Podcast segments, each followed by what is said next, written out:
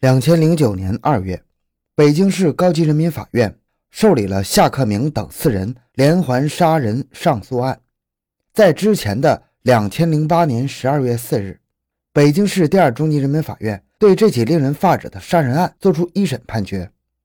法院认定四名被告人犯罪手段极为凶残，后果极为严重，均应判处死刑，并责令四人赔偿受害人家属共计三百五十五万余元。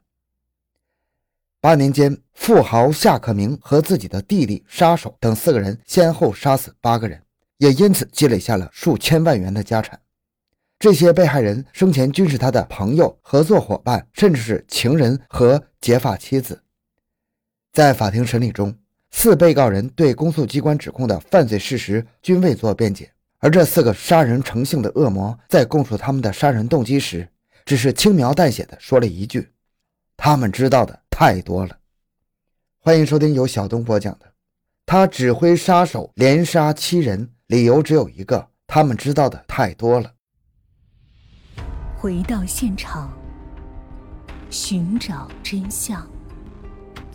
小东讲故事系列专辑由喜马拉雅独家播出。在讲述夏克明等人杀人的罪恶之前，需要介绍一下主犯夏克明的简要情况。夏克明，一九六四年一月二十九日出生于北京市，高中文化。上世纪八十年代初，他曾是某机关的一名干部。但是夏克明的人生在一九八八年拐了一个弯儿。他因为倒卖火车票犯投机倒把罪，被判处三年有期徒刑。一九九一年，夏克明出狱后被单位除名。夏克明出狱之后，狱友刘刚经常到家里找他，同时，刘刚也认识了夏克明的弟弟夏克志。夏克志比哥哥小四岁，一九六八年四月三十日出生于北京。大学毕业后就没干过什么正经工作，先后三次被判刑入狱，出狱后成了社会人。他最大的特点就是对夏克明言听计从。三个有着共同坐牢经历的人，很快成了脾气相投的朋友。他们所有的话题是如何发大财。遗憾的是，他们一直没有找到共同发财的机会。此后，夏克明南下深圳做生意，发了一笔小财之后，回到北京，在一家外贸公司担任商务部经理，负责公司进口国外产品的外贸业务。时间到了一九九九年六月。夏克明所在的公司需要大批量的电缆线及线接缆插件，这是一单大生意。为了拿到这笔生意并从中获利，夏克明首先想到了好朋友刘刚。于是，夏克明带着刘刚来到公司，见到了老板李女士。刘刚声称可以帮助公司联系进出口业务。李女士把这单货物有关进口的商务问题交给了夏克明，让夏克明同刘刚具体谈协议内容。当时。由于招标单位给的价格很低，李女士担心亏损，让夏克明想办法将税率降低或者少交些关税，以便降低成本。夏克明想到的唯一办法就是低报价格通关，但他这种低劣的伎俩却被天津海关发现。一九九九年十月，不但这批货物被海关扣下，夏克明还被天津海关刑拘了三十天，并被监视居住半年。因为夏克明所在公司涉嫌走私，同时被刑拘的还有李女士。夏克明之所以仅仅被刑拘了三十天，是因为他把所有的罪责都推到了刘刚身上，死死咬住刘刚才是走私的主谋和实际操作者。因为当时海关方面并没有抓到刘刚，所以对夏克明采取了监视居住的强制措施。最后，夏克明缴纳了一百八十万元的保证金后，他和李女士才被放了出来。从看守所出来之后，夏克明担心海关一旦找到刘刚，只要刘刚一招供，自己肯定被判刑。于是，夏克明把自己的顾虑。告诉了弟弟夏克志。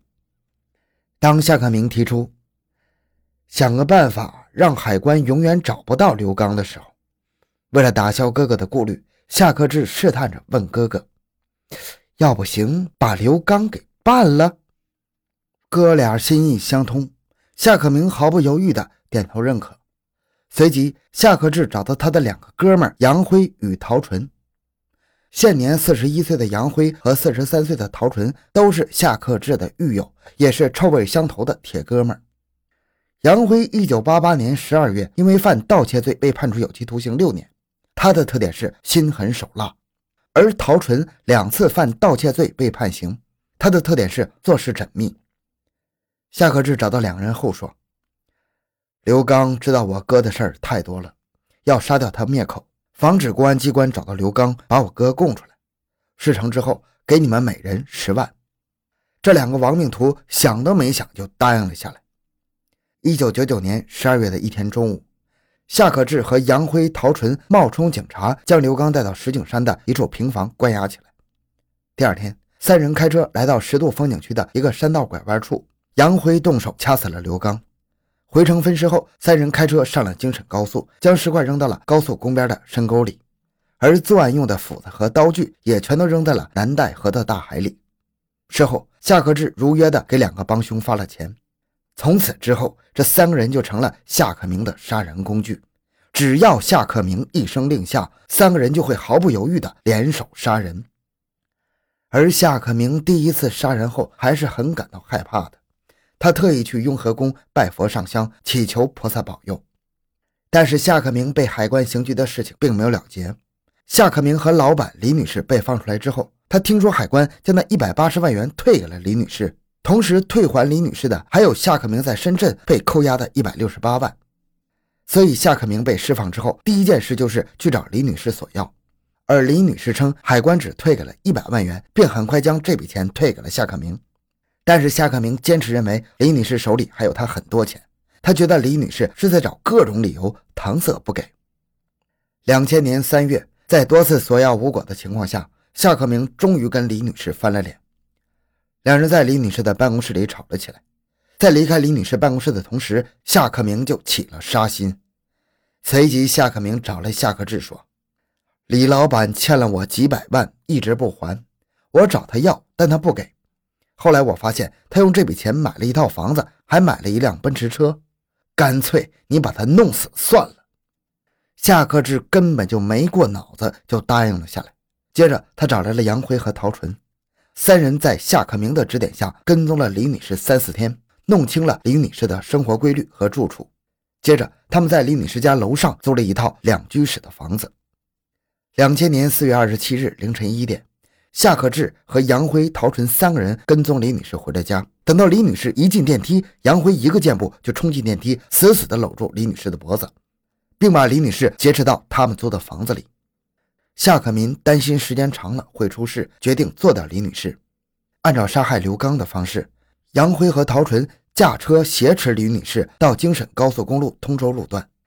杨在车内用绳索勒死了李女士之后，伙同夏克志将尸体肢解。将尸块抛至了京沈高速公路旁的深沟和潮白河内。此后，京沈高速公路的潮白河桥下就成了这群恶魔抛尸的固定地点。两千零一年夏天，夏克明带着情人杜鑫到北京郊区怀柔游玩时，发现有很多别墅。夏克明准备在怀柔投资六百万建三栋别墅，一栋自己住，一栋送给情人。